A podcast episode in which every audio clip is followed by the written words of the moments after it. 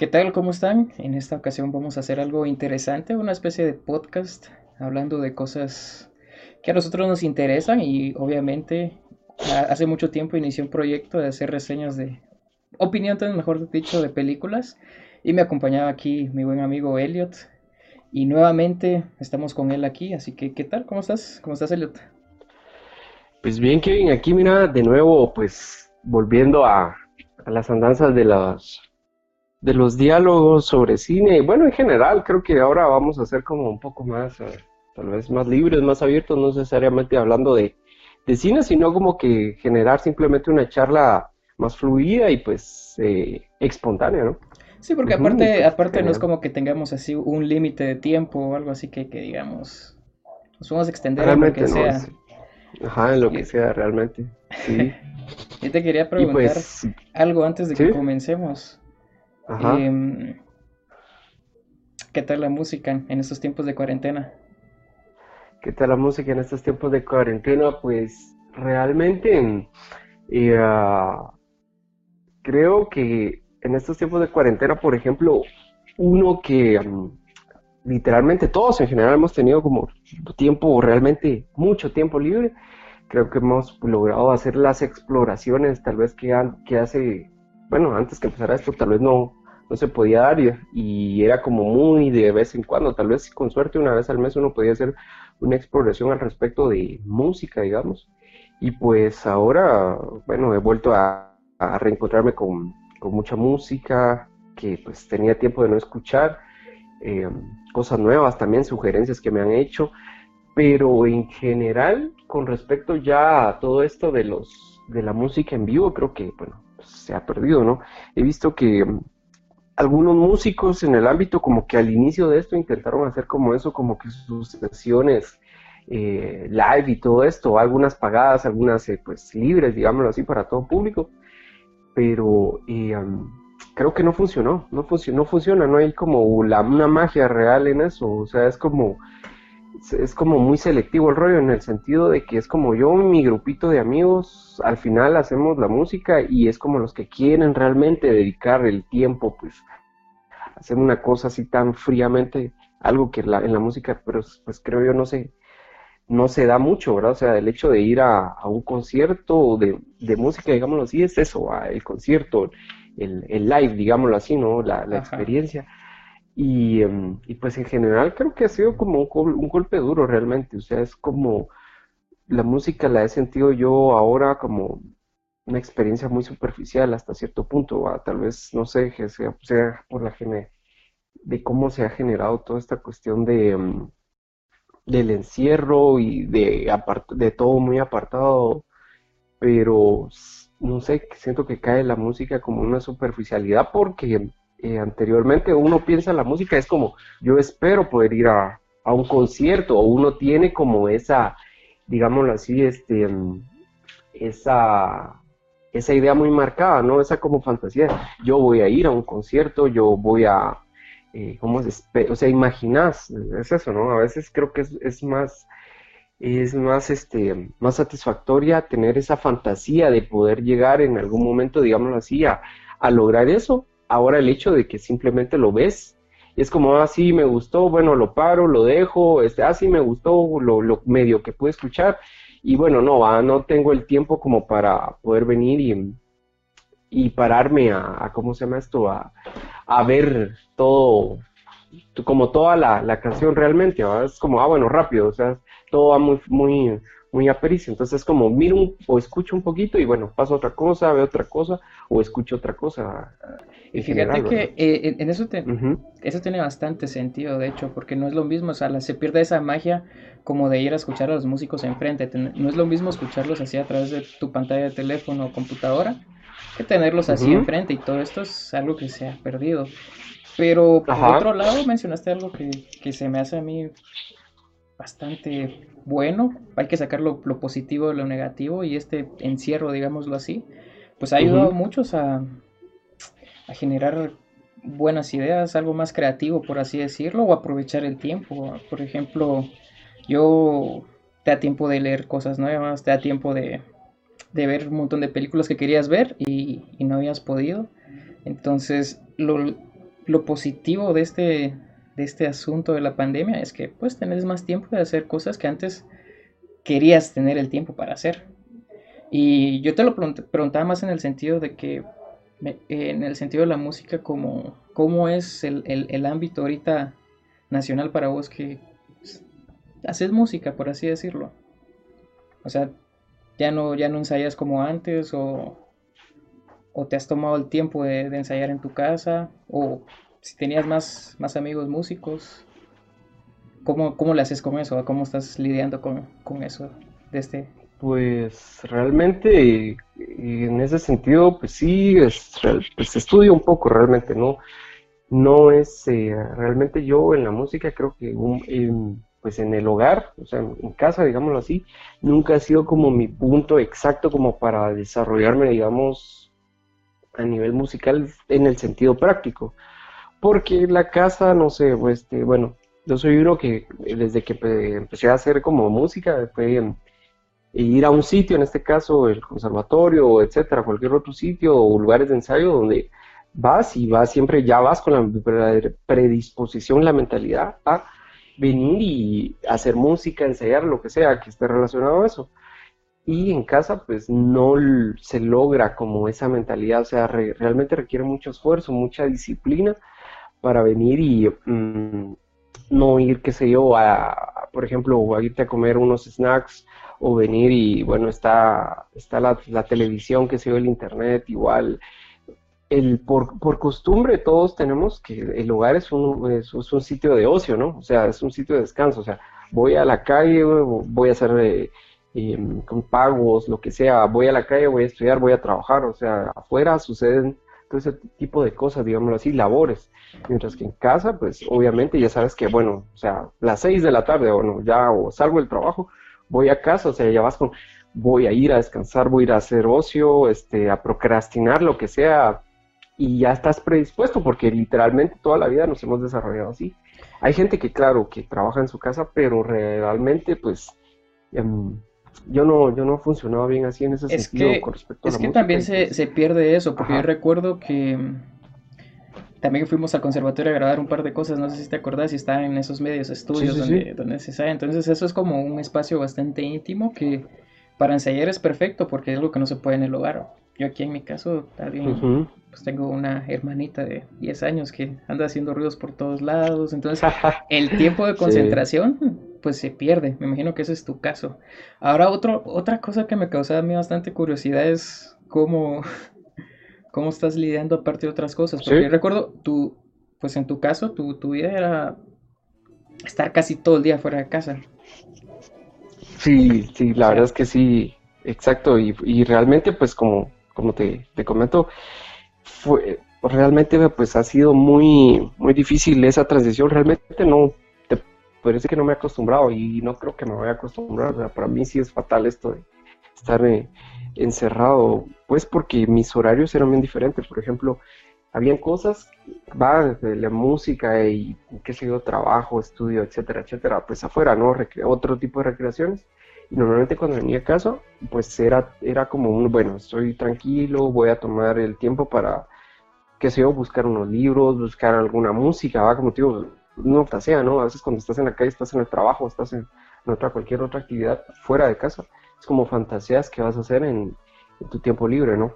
Es esa fantasía, ah, sí, yo quiero ir porque tal vez algún día quiero ir, qué sé yo, la presentación del libro, o quiero ir a un concierto, o quiero ir con alguien a, ver algo, por decirlo así, es esa fantasía, ¿no? Que nos motivaba como a buscar, a venir y, dedicarle el tiempo que realmente queríamos dedicarle a, a, a, una actividad que nos, que nos motiva, ¿no? Pero sí, y he visto algunos compañeros volviendo a lo que me preguntabas de lo de la música, pues que sí han hecho como es sus videos, ¿no? Como decir, estoy presente, estoy, estoy haciendo la música, que de eso se trata mucho esto, por lo menos desde mi opinión. Em, estoy presente, soy, alguien que está evolucionándolo, etcétera, etcétera, ¿no? Bueno, que ahora se maneja todo en, pues en, en las redes, ¿no? En esto. Y pues yo no soy ese tipo de personas como que quieren decir, ah, sí, yo estoy presente aquí, yo, yo soy magnífico y estoy haciendo esto y lo otro, no. Por ejemplo, entonces creo que es como, como una jarría, ¿no? O sea, una jarría de agua que hierve. llega un momento donde eso está, eh, hacen ebullición, digámoslo así, que es cuando presentan los videos de música, digámoslo así. Y bueno, tienen como subidón y se desaparecen más porque a la larga creo que no, no hay como un sentido de, hacerlo, porque te das cuenta que a la larga todo tiene que ser muy presencial, ¿no? O sea, el objetivo de live, ¿verdad? De que tiene que ser em, como que un happening, ¿no? En el cual em, todo ocurre en un determinado momento y las circunstancias que se den y esa es la magia, ¿no? De lo, digámoslo así, este de lo que surge y viene y se apaga y, como una estrella fugaz, ¿verdad? Pasa en el momento si la viste y viste si explotó, dio una vuelta, dio un giro, se puso roja, verde, lo que sea. Y bueno, fue el momento y fue maravilloso, ¿verdad? A cambio esto de venir y repetir, digámoslo así, en, en las redes, ¿va? Que pues se puede hacer eso, ¿no? De repetir y repetir. Es como, no sé, es, lo mismo, ¿no? Es como, yo lo diría como, esto del encierro es como, realmente, ahora somos ratones de, eh, ratones de laboratorio, ¿no? O sea, es el ratoncito que, pues, da, empieza a dar vueltas en su circulito Ver qué hacen y empieza y, y, es una como de una especie de locura controlada, digamos así, ¿no? Entonces es eso, ¿no? O sea, el hecho de reproducir un video, etcétera, ¿vale? Lo musical, digamos, volviendo a lo musical, es eso, ¿no? Es como un estado de, de, de mantenerte dando círculos sin sentido. Entonces, si creo yo puedes romper, si uno puede romper con eso, entonces te das cuenta que a la larga tenés que buscar eh, salir de la, de la jaula, ¿no? O sea, ver cómo la abrís, este, para no, no volverte loco, ¿no? Y eso es lo que está sucediendo. Entonces hay un subidón, como te digo, ¿va? que tal vez se suben a dar vueltas. En este caso, no es que los critique, pero esa es mi opinión, ¿no? Y pues, eh, está bien, cada quien lo puede hacer, va, pero en mi opinión, por lo menos yo, la verdad, no, no soy muy, muy dado a eso. Entonces, eso, ¿va? llega un momento donde están dando vueltas y como el ratoncito, pim, y la misma inercia lo saca, ¿va?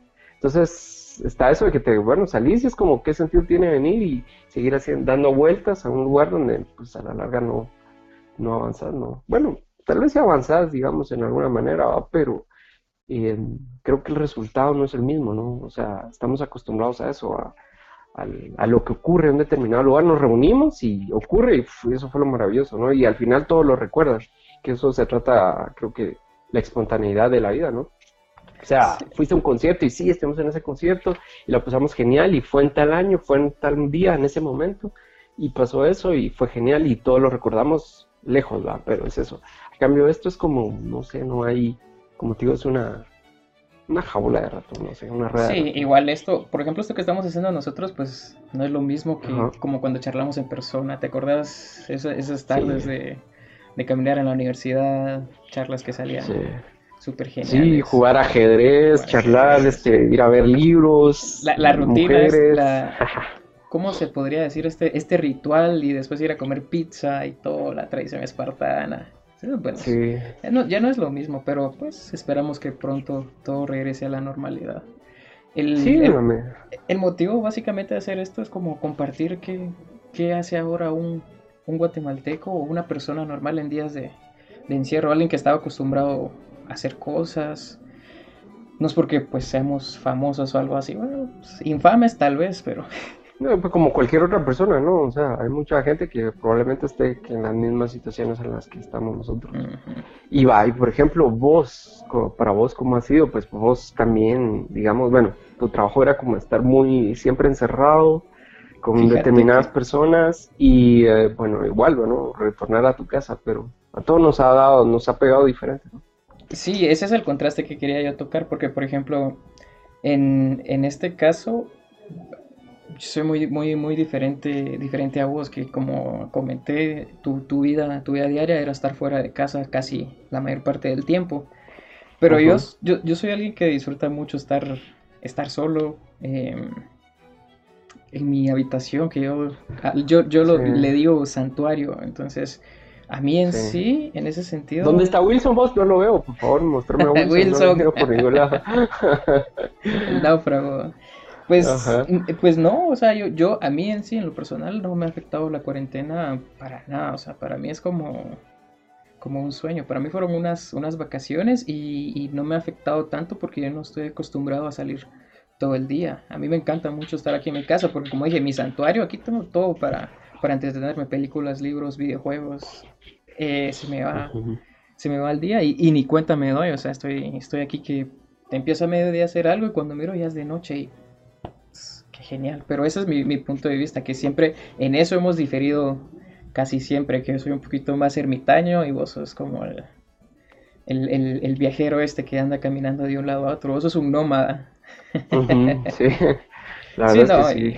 Y, y, es el rollo. Por ejemplo, yo me recuerdo que, que, solíamos caminar por toda la zona 1, por toda la sexta y todo esto. Vos eras el, típico em, sujeto, digamos, el, Danny McBride en su, en su rollo, ¿me entiendes? O sea, vos estabas ahí, estabas en tu esencia. Hasta, hasta eras el señor popular, te decía yo, que todo el mundo te saludaba y, y todo eso. O sea, es, es, algo que, que, hemos perdido últimamente y y yo sinceramente, pues sí, sí me hace falta salir a caminar, echar esas conversaciones y, todo eso. no, no, sé qué, qué podría sustituir eso, pero mi personalidad de ermitaña hace que eso no sea tan, tan fundamental. que me estoy aquí. Ahora, ¿qué opinas acerca de el cine en sí ahora? Porque nosotros siempre dijimos, no sé si te acuerdas, lo, lo importante de ver una película es esa experiencia en el cine, en el teatro, así. Sí, sí, a mí me ha hecho mucha falta, la verdad. Sí yo, también. Yo recuerdo que la última película que fui a ver al cine fue la de Sonic. la de Sonic. Creo que fue la última. Yo, la última, yo, vamos a ver qué fue lo último que fui a ver. Ah, qué mala memoria. me acuerdo, pero si fue en enero, recuerdo que ¿Qué fue la última? Antes de que empezara todo este rollo. Sí, sí, sí, sí. Pero no. Ah. ¿Star Wars? Quizás. Sí, Star Wars, sí, pero es, bueno, sí, fue el año, finales del año pasado, o fue en enero. No, enero, creo que yo creo que la vi en enero. Sí, la vi en enero, no la vi en diciembre. Sí, creo que sí, eso fue lo último que vi realmente en el cine.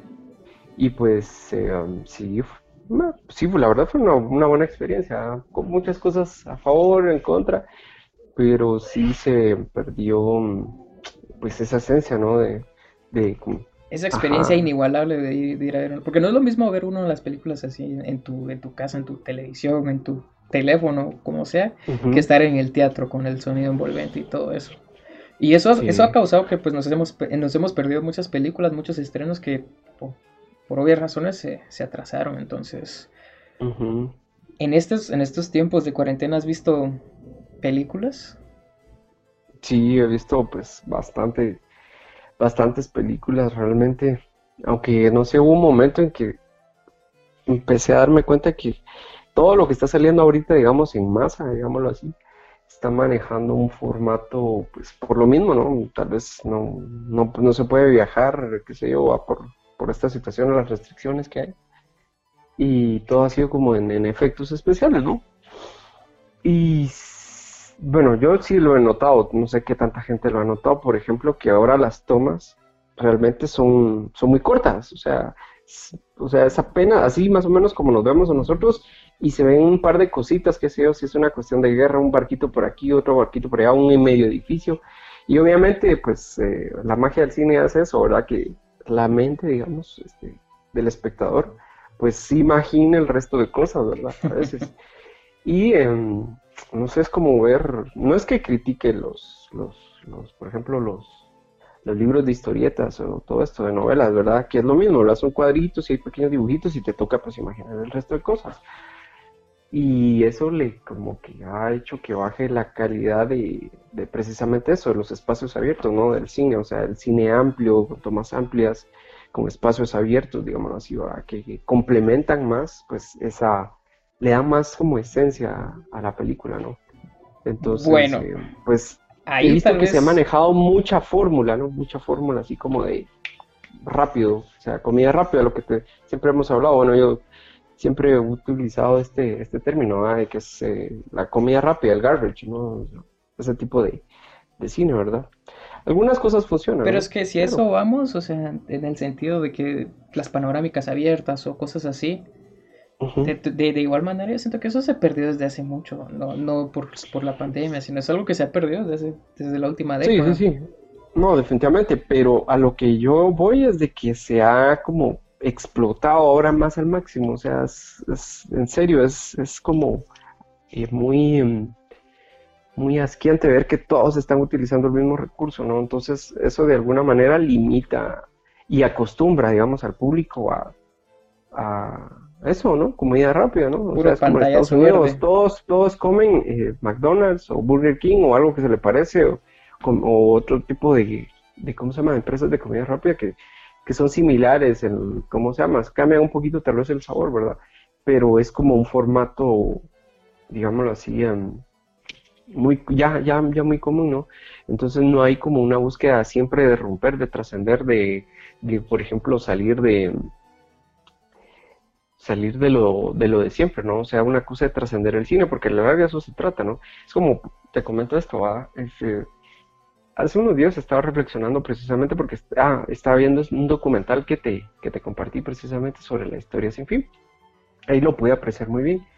Que em, pues antes el, el, cine, creo que en esa época de los 70s, finales de los 70s, 80s, digamos, transición hacia principios de los 90s, el director realmente tenía que meter, o sea, ser un apasionado de, de, ¿cómo se llama?, de la propuesta que iba a hacer, ¿no? El director. Entonces, si lo, vos lo, por eso te lo recomendé, porque si vos ves al director que está en este caso, obviamente estando las direcciones, bueno, cómo tiene que reaccionar el actor y la, el, el, encuadre, la toma, todo esto, ¿no? ¿Qué tiene, cómo tiene que suceder todo, digamos, en, en la secuencia que están montando. Entonces, eh, ahí lo pude percibir bien y, lo explica muy bien, eh, precisamente el narrador, que, mm, bueno, yo lo extraje, ¿no? que es el hecho de que, ¿cuál es el conflicto? Porque ese es el conflicto que presenta este documental. ¿Por qué al, al escritor, a Michael Ende, que fue el que escribió la Historia sin fin o Historia interminable, no le agradó el hecho de cómo fue la puesta de la película, ¿no? Entonces ahí se plantea un poco eso. Entonces, precisamente es el hecho de que a veces el escritor está, obviamente, su mundo. Él fue el que lo imaginó, él lo concibió de una determinada manera y él es el que tiene más claro ese mundo, ¿no? Entonces, eh, obviamente el libro es claro para él y cómo él quiso dar su idea, ¿no? Pero ocurre en todo, ¿no? Eh, por ejemplo, en la literatura, en el cine, ¿no? De que lees algo, ves algo, pero tu cabeza lo va a descifrar de otra manera, ¿no? Entonces todos tenemos simbologías internas eh, propias y simbologías, digámoslo así, generales que manejamos en el mundo, ¿no?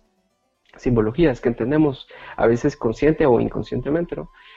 Y entonces eso, eso hace que te identifiques con, con eso y que, digamos, pues tu imaginario lo comprenda de una determinada manera a tu manera, ¿no? Entonces, precisamente es lo que ocurre con la dirección, ¿va? Y porque alguien viene y hace una, una adapta un libro, por ejemplo, y a veces eso, ¿no? Los choques que hay entre la obra original, que es en este caso la literatura, que normalmente siempre es así, entonces sale de la literatura, del imaginario de la literatura, y un guion que es lo mismo, es una forma literaria, y luego pues al cine, ¿no? Que es la forma audiovisual que envuelve todas las artes, ¿no? Pero es precisamente el hecho de cómo esta persona vino y comprendió los símbolos del libro, el lenguaje que le transmitió, y entonces él a partir de sus lenguajes, porque el cine maneja otro tipo de lenguajes que la literatura, sí, o sea, obviamente maneja, pero el cine trascendió en los, en los símbolos, en cómo maneja los símbolos y cómo la gente los percibe, como inconsciente o conscientemente, ¿no? Entonces es el hecho de cómo adaptar todas esas simbologías que puede tener un libro cargado y, y cómo se contrastan en el libro los símbolos para venir y presentarlos en el cine y que una persona los pueda entender, a veces inconscientemente, ¿no? Entonces es el choque, ¿no? Pero es si en el, volviendo al, documental para ir terminando esto, es de que es el hecho de cómo él, si lo, si lo ves, a él lo están, lo, están grabando mientras él está dirigiendo. Entonces, eh, él vive en su cabeza, o sea, literalmente puedes ver que él está viendo en su cabeza exactamente lo que está poniendo y plasmando en la dirección y en la escena, ¿no? Entonces es precisamente eso, ¿no? O sea, él está haciendo lo que él extrajo del libro.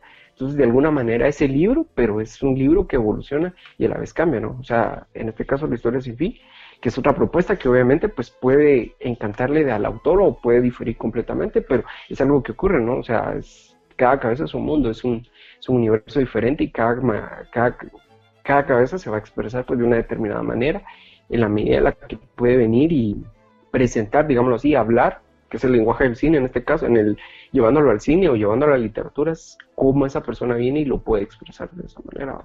Obviamente van a haber siempre pues, es que, bueno, en ese, ideas a favor y en contra, ¿no? Yo creo que en ese sentido lo que es el, arte siempre va a ser muy, muy subjetivo en el sentido de que todo autor, eh, creador o, lo que sea, tiene una visión, pero no es, no es lo que el, que el autor eh, quiera proponer, sino lo que el espectador o lector o lo que sea interpreta. Entonces ahí entiendo tu, choque de visión, porque me imagino que el, que escribió la historia sin fin tenía una idea que quería compartir y quien la adaptó al cine entendió otra cosa y adaptó su propia visión de, de la historia sin fin y es ahí como donde, donde surge este, este choque. Pero sí, entiendo, entiendo a la perfección lo que quieres decir. Ahí es a lo que voy de, no es lo que el autor proponga, sino lo que el lector interpreta. Siempre va a ser así el arte. Ajá, lo, que alguien, ajá, lo que alguien extrae, ¿no? Y pues lo puede adaptar de una manera buena o pues mala, ¿no? O sea, independientemente, ¿no? O sea, eh, siempre van a haber puntos encontrados, ¿no? Puntos encontrados, por ejemplo.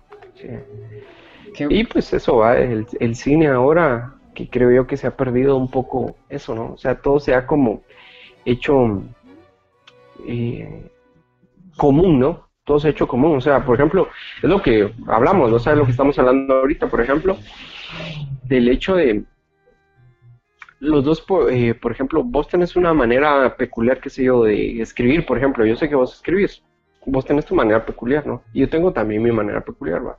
Pero de alguna manera puede que algo nos, obviamente nos diferenciamos, ¿va? Pero algo va, algo va, vas a tener vos que yo no tenga, y yo voy a tener algo que vos no tenés, y dependiendo, digamos, que qué tan artificioso lo hagamos, porque a la larga es un artificio, ¿no? es arte, pero eh, es algo que a la larga ese artificio va a hacer que trascienda de alguna manera. Ahí puede que uno de los dos lo tenga en una medida o uno de los dos lo desarrolle en una menor o mayor medida, ¿no? Y es ahí donde pues viene la trascendencia, digámoslo así, ¿no? O sea, porque un libro trasciende, porque una película trasciende, digámoslo así. En general, todas las obras de, arte, la literatura principalmente, el cine, que es de lo que más hablamos, pues, y la música, claro, y pues trasciende, ¿no? O sea, todo tiene un, algo, algo que expresa finalmente, pero, un, pero el artificio, o sea, la, ese algo va, a ser lo que va a hacer que trascienda y, digamos llegue a, pues a, a más, a más personas, ¿no? Ajá. O sea, el corazón, digámoslo así, ¿no? O sea, es como, tal vez de alguna medida, como los seres humanos eh, podemos plasmar algo único en nosotros, pero que a la vez es común, ¿no? Va a sonar algo cursi, pero de alguna manera nos une como seres humanos, ¿no? Y por eso lo reconocemos, ¿no? Por eso, por eso es de que tal vez sea de ahí que, se hace famosa algunas piezas, algunas obras, ¿no? Sí, tiene, tiene todo el sentido. Ahora, la otra pregunta que te quería hacer yo, eh, todo entrevistador, porque aquí yo soy el, el host, el... Ah, ok. Entonces, el que me vas a justiciar. Jesús me está Jesús me está, ¿cómo se llama? Este, me está interrogando cuáles son tus pecados. Hoy, hoy se decide si voy al cielo o voy al infierno. Prepararse, hermanos. No, o sea, ahorita en este tiempo de, encierro, ¿has redescubierto algo? O sea, ya sea en lo musical, en el cine, en la literatura, algo que hayas redescubierto. Y, sí, ahorita que estamos hablando ah, de la historia sin fin, por ejemplo, siempre la redescubro, creo que siempre me pasa con esa película que cada vez la redescubro más. El Señor de los Anillos, no el Hobbit, el Señor de los Anillos, aclaro. El Señor de los Anillos. En, ¿Estás hablando de cuestión del libro o las películas? Las películas. Estamos hablando de cine, ¿no? Sí, la literatura, o sea, obviamente me gustaría volverlos a releer. Tengo tiempo de no releerlos y sí me gustaría volver a a releerlos. Las películas pues, es algo que, que bueno, no sé, va, va añejándose de una manera increíble frente las, la trilogía. Y algo, algo un pequeño paréntesis ahorita que, estamos hablando de esto y me, estábamos, me estabas comentando el tema anterior de, la, de lo que el autor dice y lo que el lector interpreta. ¿Qué crees que hubiera opinado Tolkien de la adaptación de Peter Jackson? Porque no vamos a negar que tal vez Peter Jackson imprimió mucho de, su propia visión.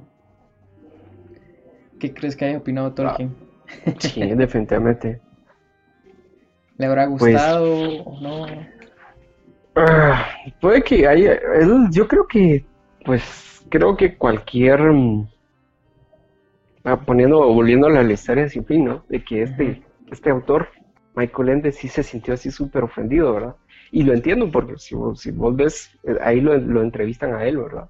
Y él da su opinión así muy certera con respecto a algunas cosas que definitivamente, pues, obviamente a él no le pareció, ¿no?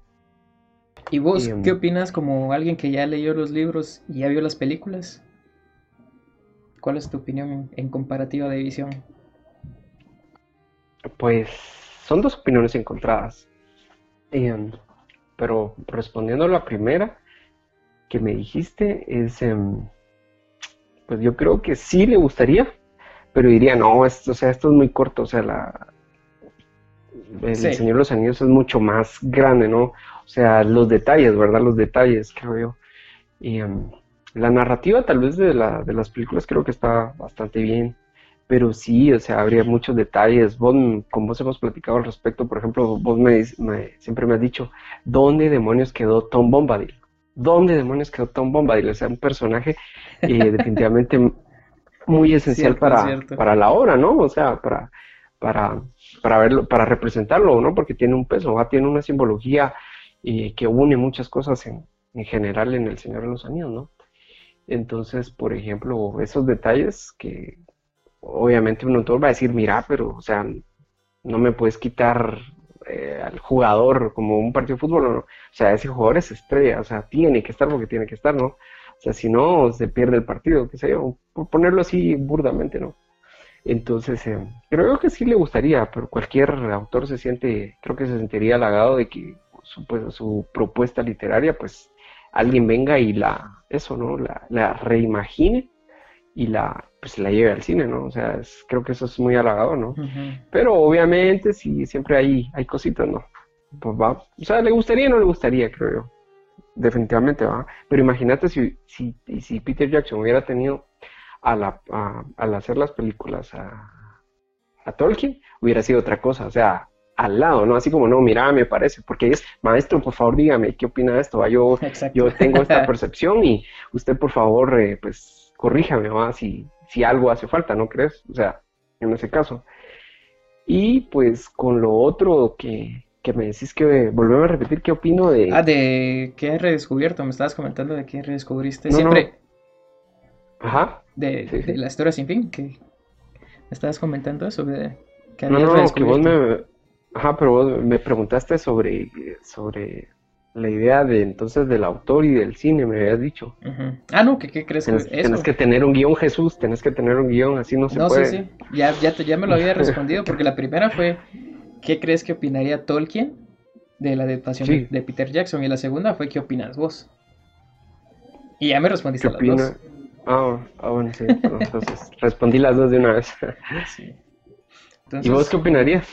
Porque vos, o sea, vos sos un tolkiano, creo yo. Algo así. no sé, hay muchas cosas, es que hay muchos cambios. A mí siempre van a encantar las adaptaciones de Peter Jackson porque siento que fueron muy, muy acertadas, no solo en cuestiones de, de adaptación de guion o algo así, sino en cuestión artística como las tomas, las panorámicas. Eso es algo que siempre se va a quedar marcado para mí. Yo tenía como, ¿qué? 10 años cuando las vi por primera vez y, y quedé enamorado yo del mundo de Tolkien. Pero cuando lees los libros, eh, sentís que las películas es como un pasón así, es como muy resumido. Entonces, yo creo que tal vez Tolkien sí diría así como, ¿Qué, qué, es esto? ¿Es, un resumen de mi obra o algo así. Aparte de, muchos, aparte de muchos cambios estratégicos que hace Peter Jackson al cambiar ciertos personajes, porque Muchos recordarán la escena donde mm, Arwen va a salvar a, Frodo y, la escena de los caballos y todo eso. Pero en el libro es Glorfindel, es otro elfo que, que no, nadie sabe por qué cambió Peter Jackson ese personaje, Pero... Fíjate que ahorita tocas un punto que sería bueno discutir, fíjate, con respecto a esto que acabas de decir, bueno, que a la larga pues es la industria del cine, no es una industria, ¿no? Y es eso de que pues ah, seamos sinceros, todo eso está controlado por una mafia, digámoslo así, ¿no? La mafia del cine. Eh, o sea, la, mafia del, dinero, ¿no? Porque sí, es un negocio, claro, ¿no? Y pues es como deciden hasta cierto punto, digámoslo así, que es en la, en la época en la que estamos de lo políticamente correcto, ¿no? de que, ay, sí, porque necesitamos una persona de una determinada etnia o porque eh, necesitamos este, incluir más mujeres y todo eso. Pero entonces, ¿dónde está el respeto a los derechos intelectuales, por favor? O sea, em, eso es irrumpir, eso es, digámoslo, es como decir, por ejemplo, Jesús, ¿va? Vos, ¿va? Este, Jesús, este, murió crucificado, pero no, era una mujer, ¿va? ¿Y qué le hicieron? Le cortaron eh, no sé, el costado o algo así, y la raparon, por ejemplo, no sé, ¿me entendés? O sea, venir y decir y ahora cambiar eso a la fuerza, porque es políticamente correcto, imagínate. O sea, creo, pero por poner un ejemplo burdo, por poner un ejemplo burdo, pero yo pienso que los o sea, la intelectualidad y que, creo que merece un respeto, ¿no? La intelectualidad de cualquiera, ¿no? Entonces, si vos concebiste una cosa de esa determinada manera, ¿por qué alguien va a venir y cambiarlo? O sea, bueno, yo lo entiendo. son dos cosas, ¿va? Que...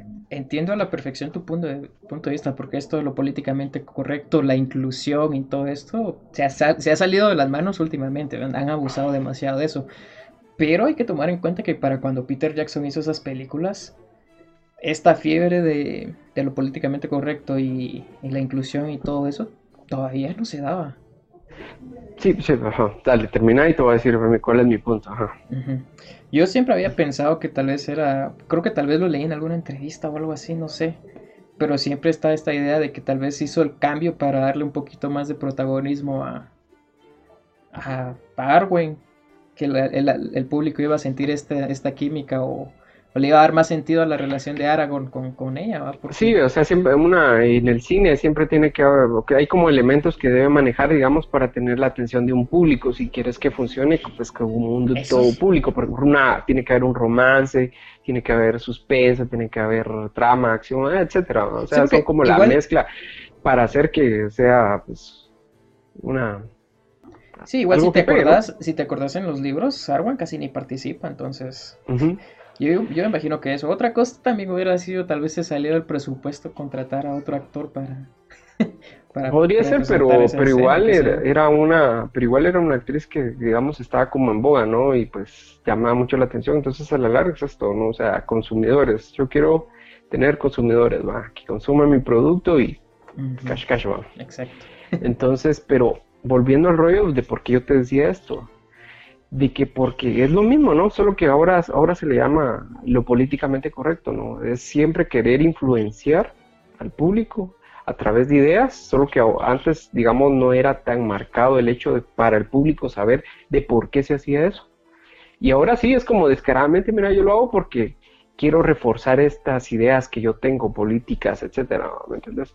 Entonces, em, a lo que voy es de que eso, o sea, siempre se sirve de algo para venir y, manipular, digamos, este, la intelectualidad de, otra persona. Y ahí creo yo que está mal eso, ¿no? Pues porque creo yo que si, imagino, no sé, yo sé que en algunas películas algunos personajes masculinos se vuelven femeninos, principalmente, o al revés, masculino, femenino, femenino, masculino, dependiendo del carácter que tengan, digamos, en el sentido de que tienen una fuerza negativa eh, positiva o muy masculina. Por ejemplo, hay personajes femeninos que tienen una, eh, eso, ¿no? Este, tienen un carácter muy masculino, o sea, son muy dominantes, los vuelven hombres, O, o, viceversa. Aún, yo lo he visto, o sea, hay, hay personajes masculinos que son muy sumisos. Entonces vienen y entonces se podrían hacer un como traslape y presentarlos como, como mujeres, ¿verdad? Pero es, o sea, es para manejar, ¿me entiendes? O sea, pero no tiene sentido a lo que voy. Yo, yo, yo estoy en total, total desacuerdo con esto. O sea, si alguien. ¿Ves a lo que me refiero? ¿Ves a lo que me refiero? No, espérate, si alguna femina, si algo escucha esto, pues va a colgar o algo así, vamos. Pero yo estoy en total desacuerdo siempre toda la vida con esto de. ¿Por qué te va, ¿por qué te va a colgar? ¿Por, ¿Y por qué te tendría que colgar solo porque das tu opinión y simplemente estás siendo respetuoso? Ah, sí, no, ya, ya sabes cómo, cómo, es, cómo hay mucha gente que pues, pero yo estoy en total desacuerdo con eso. A mí me molesta mucho que cambien a un personaje que es hombre y lo vuelvan mujer. Como, no sé si te acuerdas en, en, la película Los Caballeros de Zodíaco, la animada esta, y que, hacen a Milo, sí. el escorpión mujer, o sea, eso no tiene ningún sentido, o sea, Y eh, como esos casos, hay muchos, o que de repente vuelven a un personaje gay, o, o cosas así. Que, pues... Tengo algo, algo, para decir al respecto de eso, ahorita que tocas eso precisamente, ¿no? Ajá, termina, yo, perdón. yo siempre he estado en desacuerdo de eso y siempre lo he odiado. Hay algo que han hecho muy, muy bien. Si vamos al mundo de los cómics, ya, ya sabes que aquí estamos hablando de un montón de cosas. eh, si nos vamos al, mundo de los cómics, si quieren hacer inclusión racial o lo que sea, pues lo han logrado muy bien, por ejemplo en Spider-Man, vamos, o sea, hubiera sido un total desacierto que hayan creado, que hayan hecho que Peter Parker se volviera gay o, o, moreno o, negro, o lo que sea, afroamericano, la gente lo hubiera odiado. En cambio de eso, no tocaron a Peter Parker, lo dejaron tranquilamente, todos, todos queremos a Peter Parker, y crearon a un personaje nuevo como un nuevo Spider-Man, que ya no era Peter Parker, sino que era otro, entonces, y era latino, moreno, o sea, eso es algo que para mí es algo que deberían de hacer en todo, en toda la cualquier adaptación, si quieren hacer inclusión, vos. El problema es cuando, cuando, tocan personajes que ya han sido preconcebidos. O sea, lo quieren imponer, lo quieren imponer, ese es el problema, ajá. Y ahí das en todo el punto, precisamente cuando eso va, vienen y crean algo nuevo a partir de eso, o sea, similar pero nuevo, va y, cobra una magia diferente, va siempre teniendo ese carácter. Y yo lo entiendo porque yo, yo vi precisamente ese personaje y pues genial, ¿no? Ese, ¿qué es? Mike Morales, creo que es. Se llama sí, Miles, Miles, Morales. ¿eh? Miles Morales, perdón, sí, de nuevo Spider-Man, ¿verdad? Pero por ejemplo, ahorita que tocaste lo del cabello del saco, por ejemplo, en esa nueva serie que se llama Night of the Zodiac, que no voy a hacer propaganda a la, a la a esta empresa que lo creó, pero bueno, lo políticamente correcto, ¿no? Es que por darle, ¿cómo es? Frescura, Pero el rollo está en, entonces, fíjate fíjate como a la cosa que realmente es machismo, digamos, si podemos incluir eso en la plática un poco, y qué realmente es feminismo, o el feminismo que se disfraza de machismo, no sé, ¿va? Entonces, aparentemente machismo. Y entonces es el hecho de, por ejemplo, por qué volvieron a este personaje de Sean eh, mujer, va. Es lo que te digo, precisamente, ¿va? es un personaje que aparentemente es un hombre que tiene mucha feminidad, ¿no? O sea, es muy femenino en su carácter. Pero eso no quiere decir, eh, independientemente, pues yo creo que eso no tiene problema, ¿no? Si su orientación sexual era más hacia, hacia los hombres, pues bueno, ni modo, pero en la niñez creo que todos tenemos como, ah, no, hombre, era el, como el, eso precisamente, ¿no? El, el delicadito del grupo, ¿no? De todo eso. Pero a la larga resultó que era un machote, ¿no? O sea, independientemente, ¿no? O sea, simplemente su carácter es más femenino, ¿no? O sea, su energía es diferente, ¿no? Y lo volvieron mujer solo por eso, ¿no? Va, pero a, lo que vamos es de que de alguna manera limitan la amplitud que puede tener el género masculino, el hombre en este caso. O sea, eso quiere decir que está malo ver a un hombre femenino. O sea, o sea es un hombre, pero está mal que sea, digamos, eh, en alguna medida femenino, por ejemplo. Es como Bob Esponja. No sé si te enteraste que lo volvieron al fin gay. Sí, algo así he escuchado al respecto. y es, lo es precisamente el mismo, el mismo caso. Por ejemplo, yo no sé, el carácter para mí desde que lo empecé a ver cuando era más joven, era como, bueno, Bob Esponja es un, un hombre, digamos así, un jovencito que es muy inocente, ¿no? Entonces tiene a su mejor amigo y simplemente es muy cariñoso con su mejor amigo y eso no creo que no tiene nada de malo porque digamos manejan una inocencia, ¿verdad?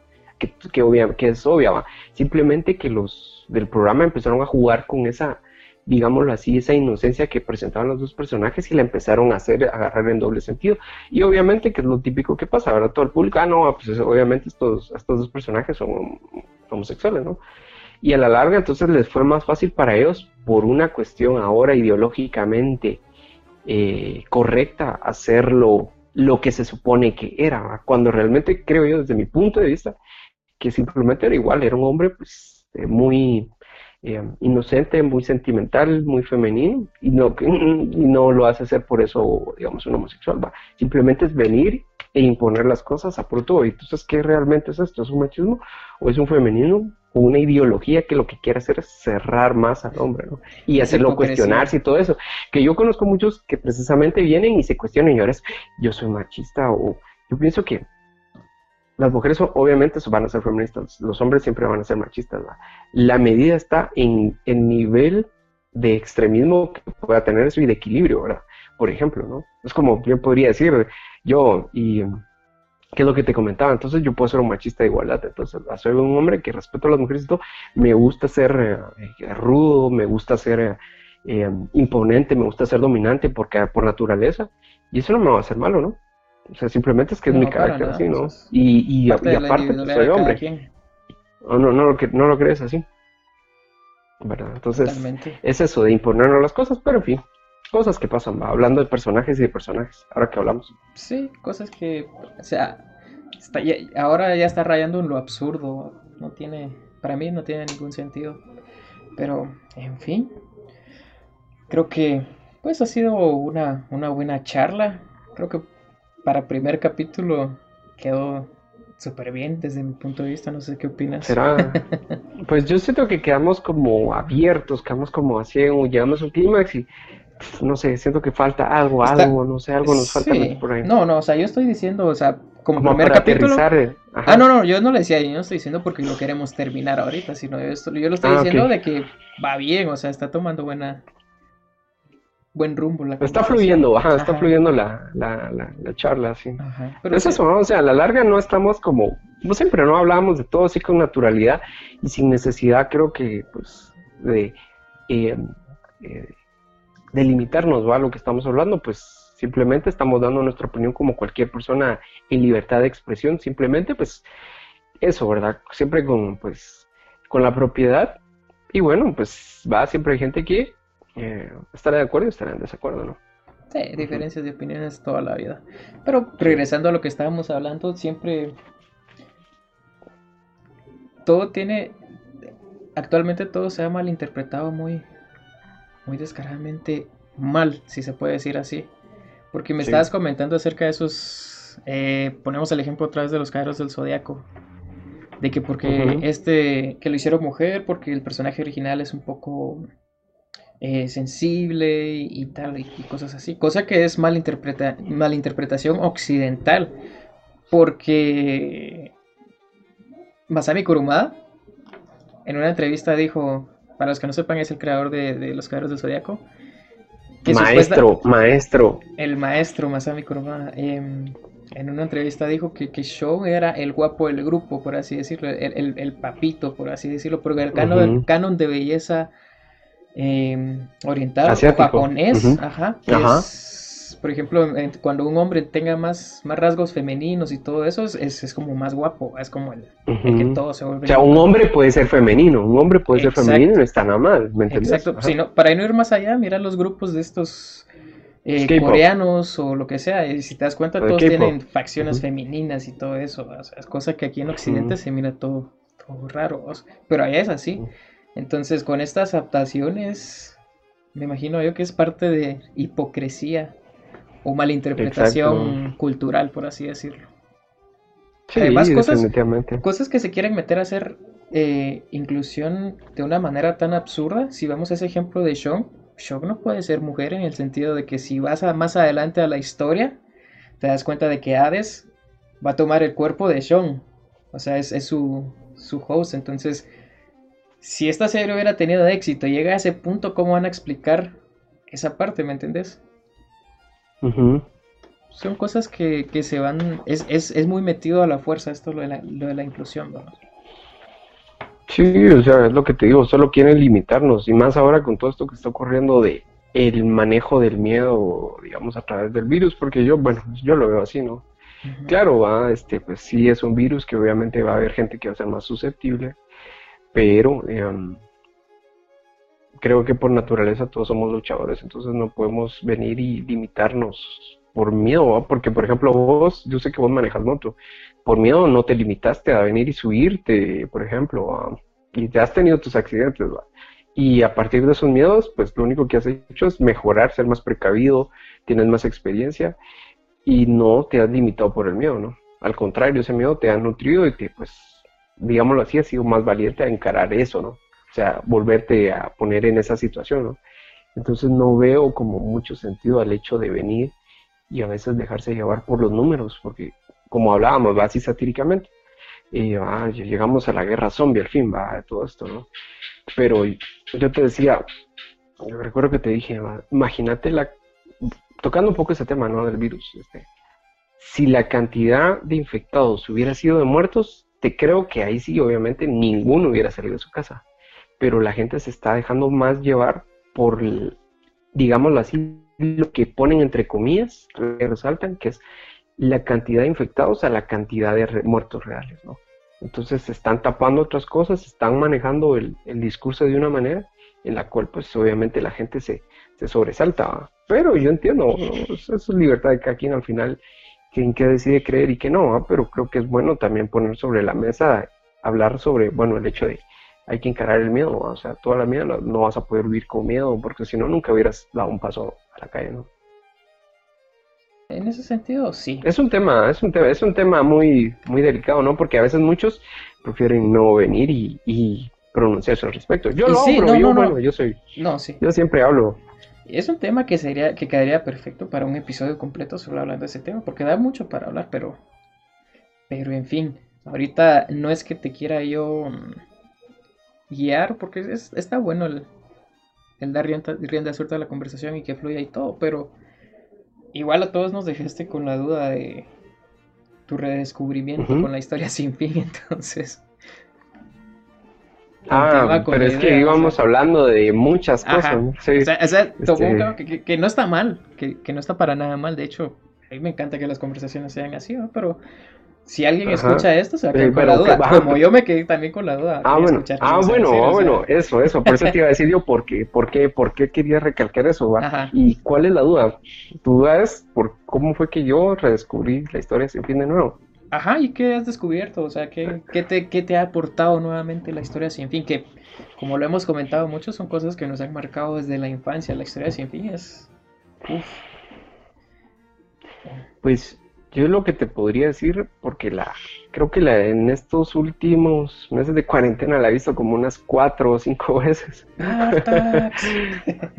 he visto es he visto la 1, he visto la 2, te comenté que buscaba la 3 y pues la estoy viendo, la tengo a medias todavía y pues ah, ah, ah, eso creo que tendrá que hablarse muy muy seriamente esa tercera película precisamente. Yo, lo que no sé es si hay... la serie de televisión que hubo. Yo lo que no sé es si, si, de, si hay libros también de, la 2 y la 3 o ya es puro... Pues yo creo que La historia sin fin es solo un libro. No sé si hayan hecho adaptaciones, digamos, como eso, lo que hablamos, ¿va? alguien que viene y reinterpreta y sigue la línea de la historia sin fin, digamos. o sea, sigue con los, algunos personajes y todo el rollo, pero desarrolla otra cosa, ¿no? Yo sé que tal vez, no, sé cómo lo vayas a tomar, pero no sé, yo sé que tu, tu amor por la historia sin fin es, es muy grande. pero, eh, entonces ahora sabiendo eso, creo que tendría mucho sentido para mí de, si no están basados en un libro, solo sacaron la 2 y 3 como, como movida comercial para seguir explotando la, la franquicia y seguir ganando dinero, porque desde mi punto de vista, la 2 y la 3 no se comparan para nada a lo que fue la 1.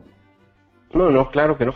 Pero déjame terminar, por eso te estaba comentando. Este, eh, ¿Qué redescubrió de la, de la primera? Entonces te decía, bueno, vi la segunda, ¿va? y creo que la segunda tiene muchos elementos muy buenos, pero sí lo ves desde un punto de vista, desde el lenguaje cinematográfico digo, de la obra en sí como, como, como, como, como, como, como cine, ¿no? Como cine, ¿no? Que maneja un lenguaje, como digo, pues un poco diferente y hasta cierto punto, pues muy cargado. Quedó precisamente, pues no sé, últimamente creo que eh, he abordado mucho o he profundizado más en, en simbologías, digámoslo así, en diferentes simbologías.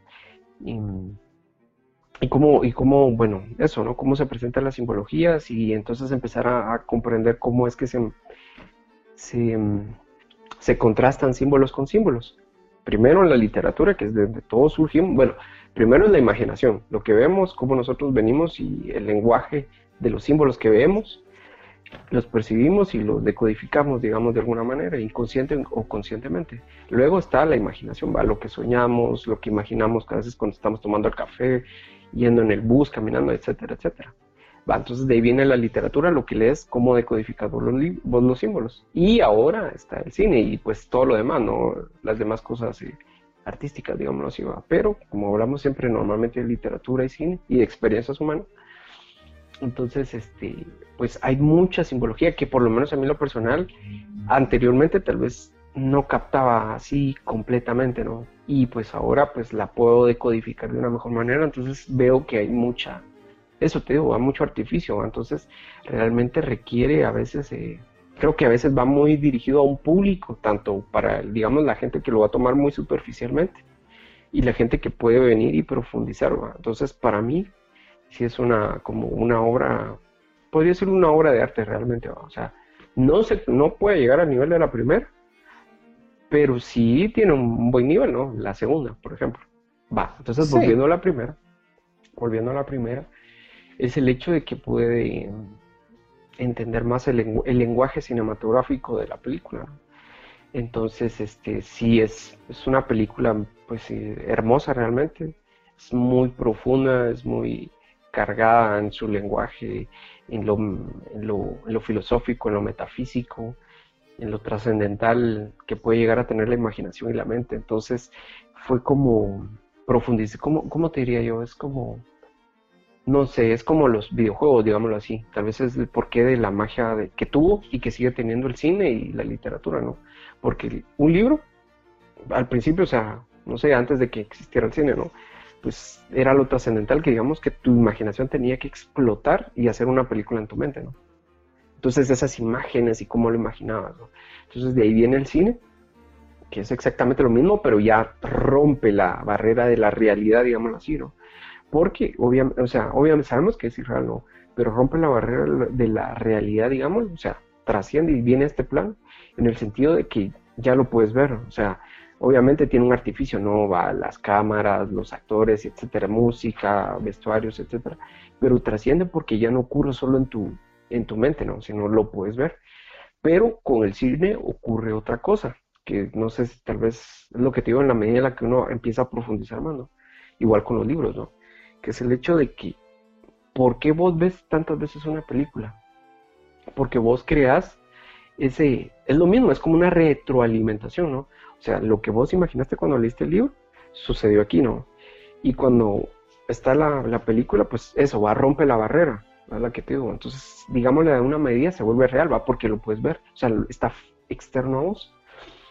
Y, ocurre la retroalimentación cuando profundizas en el hecho de que mm, es tanto el mundo que entonces empieza, es la magia, ¿no? Que también es un poco peligrosa, ¿no? Porque te puede influenciar mucho, ¿no?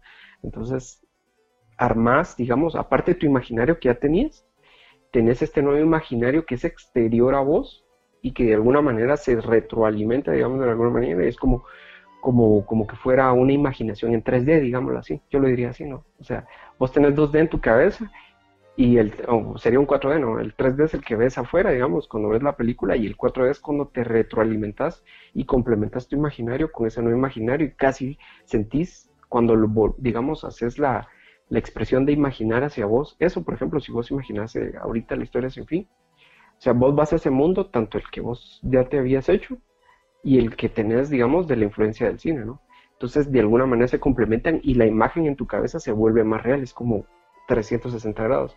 Entonces es como una profundización más, es como un videojuego, ¿no? Es porque la magia de los videojuegos, porque ahora es eso, ¿no? El mundo abierto. Entonces, de alguna manera es como que tu imaginación se vuelve más, eh, eso, un mundo abierto, ¿no? Que puedes recorrer más, puedes ver más detalles sin necesidad de ver la película, sino simplemente eh, recordando, digamos. No sé, por ponerlo de una manera, no sé si captaste mi idea.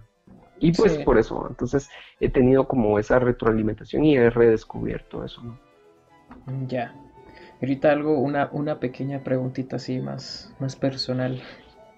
¿Qué películas no te aburren? Que las puedes ver mil veces Claro, dejando la historia sin fin, porque todo esto ya nos quedó claro. aparte de. El Señor de los em, Anillos. Eh, sí, aparte del Señor de los Anillos, que te lo voy a decir ahorita, porque yo sé que vos amás el Señor de los Anillos como yo. Entonces, aparte de la historia sin fin y el Señor de los Anillos, ¿qué películas son de, las, de las que miras y, no, no te aburren? Que podrías ver todos los mm. días y. Déjame pensar, estoy, estoy pensando. Hay una, hay una que, se llama, bueno, yo creo que ya la has visto vos, se llama eh, Los Trece Guerreros. Es Los Samurai, ¿no? No, no, no. Eh, Trece guerreros, no, no, no, no, lo ubico. Sí, los Trece guerreros, lo sale... Eh, es una película como de vikingos, donde sale Antonio Banderas, no sé si lo has visto. Ah, pero esa es una película que salió hace como cuatro años, ¿no? No, salió hace como, como 15, 18 años, no sé. Entonces la estoy confundiendo. No, esa no la he visto. Mm, no la has visto. No. Pues esa película es una de mis favoritas, para serte sincero. Ajá, o el treceavo guerrero sería como la, la ¿cómo se llama esto? La, la traducción al español tal vez correcta, el treceavo guerrero, ¿no? los trece guerreros. Pero es, es una adaptación de, de, los samuráis y con la cultura, cultura japonesa, porque a mí se me hace conocer a los trece guerreros, ¿no? No, no, para nada, no es nada que ver con los samuráis. Está em, basada en, en, como una serie de historias nórdicas. Em, está basada en un libro que se llama Los Devoradores de Cadáveres de Michael Crichton, que también fue el que escribió el libro este de, donde sale la película del Parque Jurásico. De la que adaptó este es una obra que adaptó también este cómo se llama Steven Spielberg por ejemplo. Entonces, al parecer es como una especie de trabajo, bueno, el libro es una especie de trabajo eh, como histórico que recopila historias, em, son como, como cartas, ¿no? O sea, como unas bitácoras de unos viajes que, hizo un personaje árabe, digamos, y tuvo un acercamiento con los países nórdicos. Eh, el libro, eh, pues realmente el, el director hizo un gran trabajo para extraer, digamos, la adaptación que hizo al cine. Porque yo leí el libro y te puedo decir que es magnífico cómo adaptó ese libro y cómo imaginó la historia y se creó eh, a los personajes y todo esto. Porque em, eh, no, es, o sea, es una película, ¿cómo te podría decir? O sea, es, es de acción, ¿no? pero la, narrativa que tiene la película, o sea, de verdad es una es magistral cómo adapta precisamente eso. Eh, bueno, ese es mi punto de vista, ¿no? Cómo él viene y adapta la narrativa del libro a la forma cinematográfica describiendo la historia que se presenta en la película. Entonces, fue, es increíble y es una película que tal vez la miro, creo que una vez al mes, por lo menos. Estaría esa. Y, em, me gusta el cuervo. El cuervo. El cuervo. sí, el cuervo. El cuervo, ¿qué más? Este. Ah, ¿sabes cuál he visto también que me gusta mucho también? Es la de. La que fuimos a ver con vos al, cine. Em, la de. Blade Runner 2049. Blade Runner. También. Uf, uf, Justo, justo hoy estaba pensando en esa película, fíjate. Sí. Sí, qué raro. ¿Te acuerdas cuando nos fuimos a ver? Uf, qué magnífica en el cine. Hoy, hoy, andamos en modo Jaeger. O... otra vez modo Jaeger. No, sí, yo estaba pensando justo. Para los que entienden las referencias, y es que la entienden. Sí, claro. Ajá. Entonces se trata también de eso, ¿no? De, bueno, si alguien logra ver esto o lo, lo escucha, pues eso, ¿no? O sea, referencias a muchas cosas culturales, digámoslo así, que obviamente extraemos y, y tomamos, ¿no? Pero sí, me, tengo ganas, tengo, de hecho, tengo muchas ganas ¿y qué pensaste sobre esa película? ¿Y qué pensaste sobre esa película ahorita que la recordaste, hoy que la recordaste? Ah, eh, estaba pensando mucho con respecto a la inteligencia artificial o cosas así. Eh, Entonces, bueno, vos fuiste a ver, con vos no fuimos, pero vos fuiste a ver también Ghost in the Shell, entonces. Ghost in the Shell. Ajá. Ah, no sé, y, recordé esta, ¿te acordás el protagonista de Blade Runner? Eh, no recuerdo cómo se llama. No, el personaje. Ryan Gosling. El personaje, no me acuerdo cómo se llama el personaje. O sea, se llama... Ryan Gosling es el actor. Ajá. Pero va, digámosle Ryan Gosling y cómo interactúa con, con Ana de Armas, que tampoco me recuerdo el nombre de, de, su ah, personaje. O sea, esa interacción. Estaba pensando mucho en esas en eso y se me vino a la mente Blade Runner, porque estaba pensando en rever, de hecho aquí tengo a la mano la película de Her, que es una de mis películas favoritas. Quería ah, escucharla, quería, escucharla en, inglés. Ajá, en inglés. Que por cierto creo que, no sé, mi percepción creo que estamos ahora en la era de, Her, fíjate vos. Sí, porque si te das cuenta, ajá, si te das cuenta, lo voy a poner así, perdón que te interrumpa casi todo lo que hemos estado haciendo últimamente para relacionarnos todo el mundo, aparte de las videollamadas, ¿va? pero digamos, normalmente lo haces tal vez por mensaje, digámoslo así. Casi todo ahora es por mensaje, algunos que tal vez se mandan audios, digámoslo así, pero casi igual más, todo por mensaje y audios. Y si te das cuenta es lo que propone la película, o sea, por alguna razón todos estamos distanciados, que es lo que presenta la película, de esa distancia, de que no, la gente, no sé, por que sea el futuro, no se toca, no se, no sé cómo se llama, no se relacionan directamente, ¿no?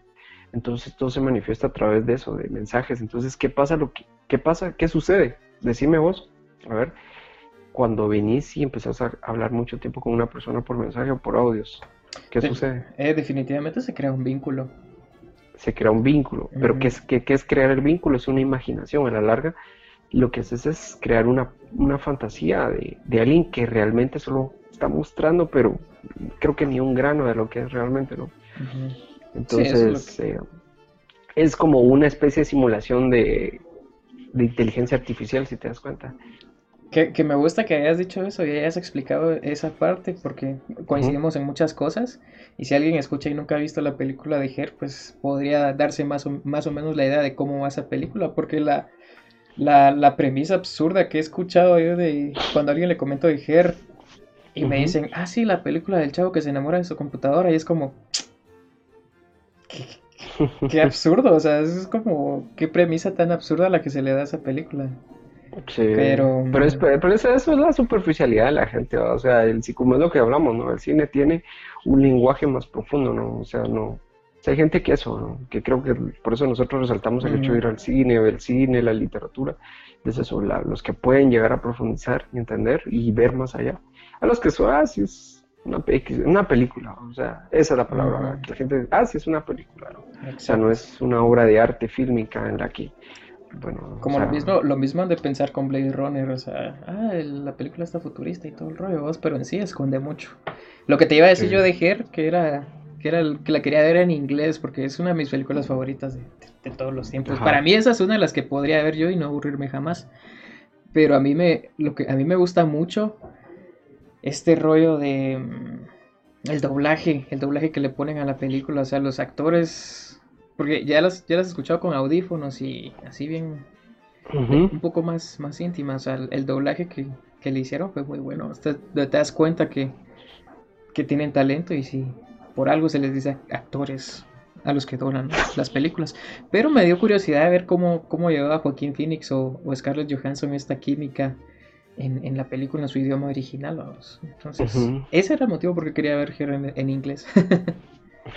y una cosa lleva a la otra, estaba pensando en inteligencias artificiales y todo, y me recordé de Blade Runner y así. Que Blade Runner da un poquito, un, paso más allá porque ya, ya se crea como un holograma, ya tienes una imagen un poco más, real. Esa, por cierto, esa, esa escena creo que es una escena que trasciende el cine bueno, los que la vean, precisamente esa escena donde el holograma o ocurre algo con el holograma, este, creo que es una escena, digamos, de la de como de, este nuevo cine que sí trascenderá seguramente dentro, no sé, dentro de unos 30 años, 50 años, será una como de esas escenas así icónicas, así magníficas del cine, porque sí tiene una, o sea, el lenguaje, el símbolo que maneja eso es increíble. Si te recuerdas. Sí, ya. Pues Mateus, dos pájaros de un tiro con esto que te comenté de Hero. ¿eh? Te dije también mi, película favorita que no me aburre. Y de cómo llegué al pensamiento de Blade Runner. sí. Y hablando de inteligencia artificial, por ejemplo, la última que, estuvo buenísima es la de, no sé si la lograste ver al final, es la de Alita, Ángel de Batalla. No la he visto, no la he visto. Sí, recuerdo que me la comentaste la última vez, pero no, no la he visto. No, no se ha presentado la oportunidad para verla. O más que todo, el, interés necesario para poder verla. Pues tiene, tiene mucho, muy bueno, la verdad. A mí, me, a mí la verdad me encantó mucho. Te, voy a dar, te voy a dar mi visión así de, de, a primera vista por lo que logré ver en los trailers. Eh, yo sé que está basada en un anime y todo, pero visualmente se me hace muy, no sé, recordé mucho la película de. que también es reciente, la de Ready Player One. No sé si la viste. Visualmente se me hace algo así. Es que. Eh, um, eh, no sé si te enteraste que parece que va a haber segunda parte. ¿De Alita o Ready Player One? De la ambas, pero más de Real Player One, ahorita que estamos hablando. No sabía, no tenía ni idea. Para mí. Pues, qué, qué buena sorpresa, ¿no? no lo sabía. Qué buena onda. Que no es la gran película que digamos, pero visualmente sí se la echaron buena. Sí, la verdad es que sí. La verdad es que sí muy... O sea, las referencias, creo que yo te lo dije anteriormente, es como un collage, ¿no? Del cine, ¿qué? De los 90, digamos así, ¿no? Es un super collage así increíble. Está bien. Y bueno, el último. Bueno, digamos que la última, la última pregunta o el último es: ¿Qué esperas ahorita? De, si, estamos hablando de cine, ¿qué, esperas? ¿Qué esperas que venga ahorita? ¿O qué quieres ver? ¿Qué es lo que ya quieres ver? Mm, eh, um, eh, hay una película, creo que le han hecho un poco de propaganda, ajá, que es de este director Christopher Nolan, que creo que se llama, eh, se llama, ah, olvidé el nombre ahorita, pero es una película que va a salir de Christopher Nolan dentro de poco, que es muy parecido, tiene como un concepto así un poco como el origen también, más o menos. ¿Otra vez? ah, no recuerdo el nombre. ¿Sí? ¿Otra vez qué? O sea, otra vez Christopher Nolan con, su concepto del origen. Ajá, parece que va a tener un concepto algo así parecido, parecido. Y pues esa, pero ahorita, perdón, se me olvidó el nombre. ¿Qué más? Mujer Maravilla. No, no, no, no, para nada. Te está molestando. Este, um, dicen que van a haber una, nueva trilogía de Star Wars. No sé si escuchaste ese rumor o algo así. Uh, Pero, o sea, es como empezar todo otra vez. No, como que, como, que piensan, como que piensan votar del canon la última trilogía y hacer una nueva trilogía o algo así. Sí, me había No, no, o sea, van a, no, van a ser como digamos las primeras tres que salieron en los 70 otra vez. Eso estaría muy interesante. Pues que, que, se por el mismo... Con que se respete lo que se debe respetar, pues me imagino que pues va a ser, el mismo George Lucas el que va a hacerlo, fíjate. Está ah. interesante, eso son interesante, ¿no? Eh, me gustaría. Sí. Pero no, no, no, no, no, no nos metamos a hablar de Star Wars ahorita. Esto sí da. Star Wars da mucho de qué hablar y si empezamos a hablar ahorita de Star Wars se nos va, se nos va la noche. Y bueno, pues, olvídate. Eso, eso era todo, esas eran mis preguntas para este primer episodio de lo que sea que este estemos haciendo. No sé, podcast, eh, video, blog o lo que sea. Lo que estamos haciendo hoy. Ajá. Entonces, ¿qué, ¿qué ibas a decir? Disculpa. No, ¿qué ibas a decir? Vos no terminaste tu frase. No, que esa, esto, este es el primer capítulo y a ver qué, qué surge más adelante a, como, a, juzgar por cómo nos fue hoy, siento que va a estar, va a estar bueno el programa. Todavía no sé, ahorita, este momento, ahorita que están viendo este, esta parte, ahorita de momento no sé cómo se va a llamar, no sé por dónde lo vamos a subir, algo así, pero va a ser algo genial. Así Charlas con Jesús en la noche, podría ser, no sé. El, confesionario, ese es. El confesionario de Jesús. De Jebus, no sé cómo te vas a autonombrar. De Jebus. O de Jared Leto, no sé, lo sé. ¿no? Jared o el anticristo, o vas a ser el anticristo. Dark Jesus. Dark Jesus, ahí está. Pues nada, muchísimas gracias por acompañarnos y hasta la próxima.